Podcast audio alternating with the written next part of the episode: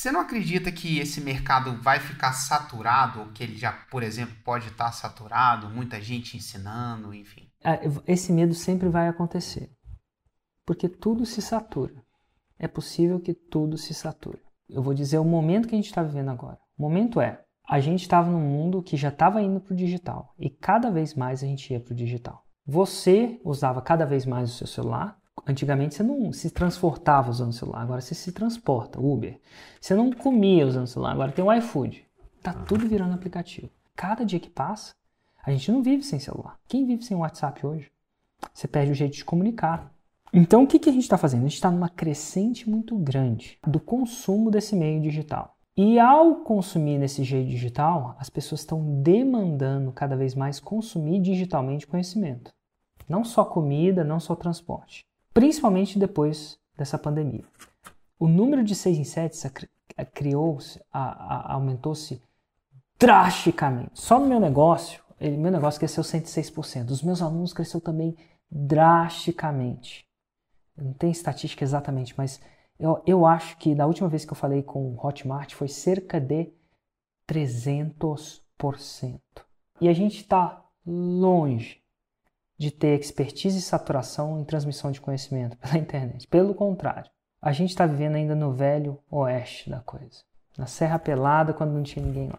Quer dizer que um dia vai ser assim? Eu não sei, Hugo, se quando a gente tivesse lá 50, 60, 70 anos, esse mercado vai estar saturado.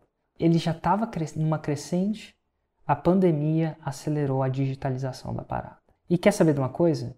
Depois que voltar ao normal, e uma hora vai voltar, muita coisa vai continuar nessa crescente, porque as pessoas vão ter experimentado. Eu experimentei aula online com meu filho. Eu descobri que eu não preciso estar numa cidade nem para ele ter uma educação.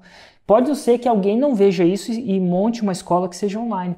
Mas, Hugo, meu filho está fazendo aula online. Mas você está entendendo que é possível você, seu filho se ele quiser, ou se seus pais quiserem, se eles escolherem aprender online e de repente viajar o mundo. Lembra dos vídeos de YouTube que eu vejo da SpaceX? Eu descobri que o Elon Musk ele, ele, ele fundou uma escola. Você sabia disso? Isso eu sabia, que ele fundou uma escola para os filhos dele. É. Né? É, aí ele botou a escola lá do lado da empresa dele, na SpaceX, lá na Califórnia. Você sabe o que, que lá não ensina, Hugo? Não, o quê? Caligrafia.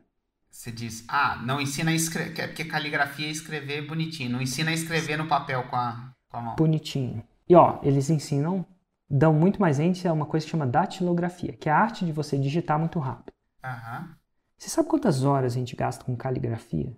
E se eu e você já não gastam, e eu não estou falando de escrever uma nota, um recado, a gente está falando de escrever redações, que era uma coisa importante no passado. Já parou para pensar que isso era muito importante. Talvez discutivelmente não seja. Eu tenho os pais aí que na cabeça vão discordar de mim. Mas eu acho que as pessoas vão digitar. E você acha que meu filho está aprendendo datilografia ou caligrafia agora? Cara, o mundo está muito desatualizado, principalmente na transmissão de conhecimento. Mas assim, muito. A gente está começando uma revolução de difundir conhecimento de uma maneira muito legal. A gente está falando, pô, demorou. O cara precisou escrever um livro, Hugo. O cara lá nos Estados Unidos precisou escrever um livro, publicar. Esse livro deve ter vendido muito para lá, deve ter encontrado um editor aqui no Brasil que queira publicar esse livro, pagou uma grana para ele lá, imprimiu esse livro. O meu amigo comprou o livro, se inspirou, me deu o livro para eu saber o que era independência financeira, porque eu não tinha esse conceito. Isso aconteceu mais ou menos em 2004. Então a difusão de conhecimento Tá só na sua infância. Há um ano atrás não tinha live, acho. Um ano, dois anos. O filho do Granville, Granville é muito okay. religioso. E aí o filho dele foi fazer uma missão. Né? O que, é a missão? Os mormons acreditam que. Não, não acreditam, tem um costume de alguns deles fazerem uma missão. Então ele vai por dois anos, trabalha em fazer caridade. Basicamente isso, eu acho que é isso. Né? E ele fica isolado, só fazendo caridade, só ajudando alguma parada lá. E ele voltou e eu falei, e eu falei e aí, como é que foi? Ele falou assim, cara, eu fiquei desligado do, do, do mundo por dois anos. E eu falei assim, e aí, como é que foi voltar? Ele falou assim, Eric, você não tem noção de como esse mundo mudou. Quando eu saí, né, para minha missão, não tinha WhatsApp. Hugo, não tinha esses grupos que a gente tem. Olha como é que a gente difunde conhecimento. A gente só está mexendo no começo dessa era. E uma, as pessoas que sabem navegar o digital, que conseguiram ver isso, que não estão simplesmente, sei lá, no mundo Kodak, né, tentando viver aquele mundo saudosista, o mundo vinil, as pessoas que estão que sacaram isso e querem aprender, a gente vai ter uma crescente por muito tempo. E ó, tá só começando. Eu acho que só tá começando. E se você me perguntar, vai saturar um dia? Vai. Agora só tá começando. E a grande pergunta que eu me faço é: você quer ter parte da, do problema ou da solução? O problema que no momento está acontecendo é a crise que a gente está vivendo. A falta de contato. Esse é um problema. E a solução? Na maioria das vezes, em grande parte das vezes, é o quê? Ir para o digital. É você remover as suas crenças limitantes, os seus preconceitos infundados ou fundados, razoáveis ou irrazoáveis, e ir para o digital e abrir a cabeça.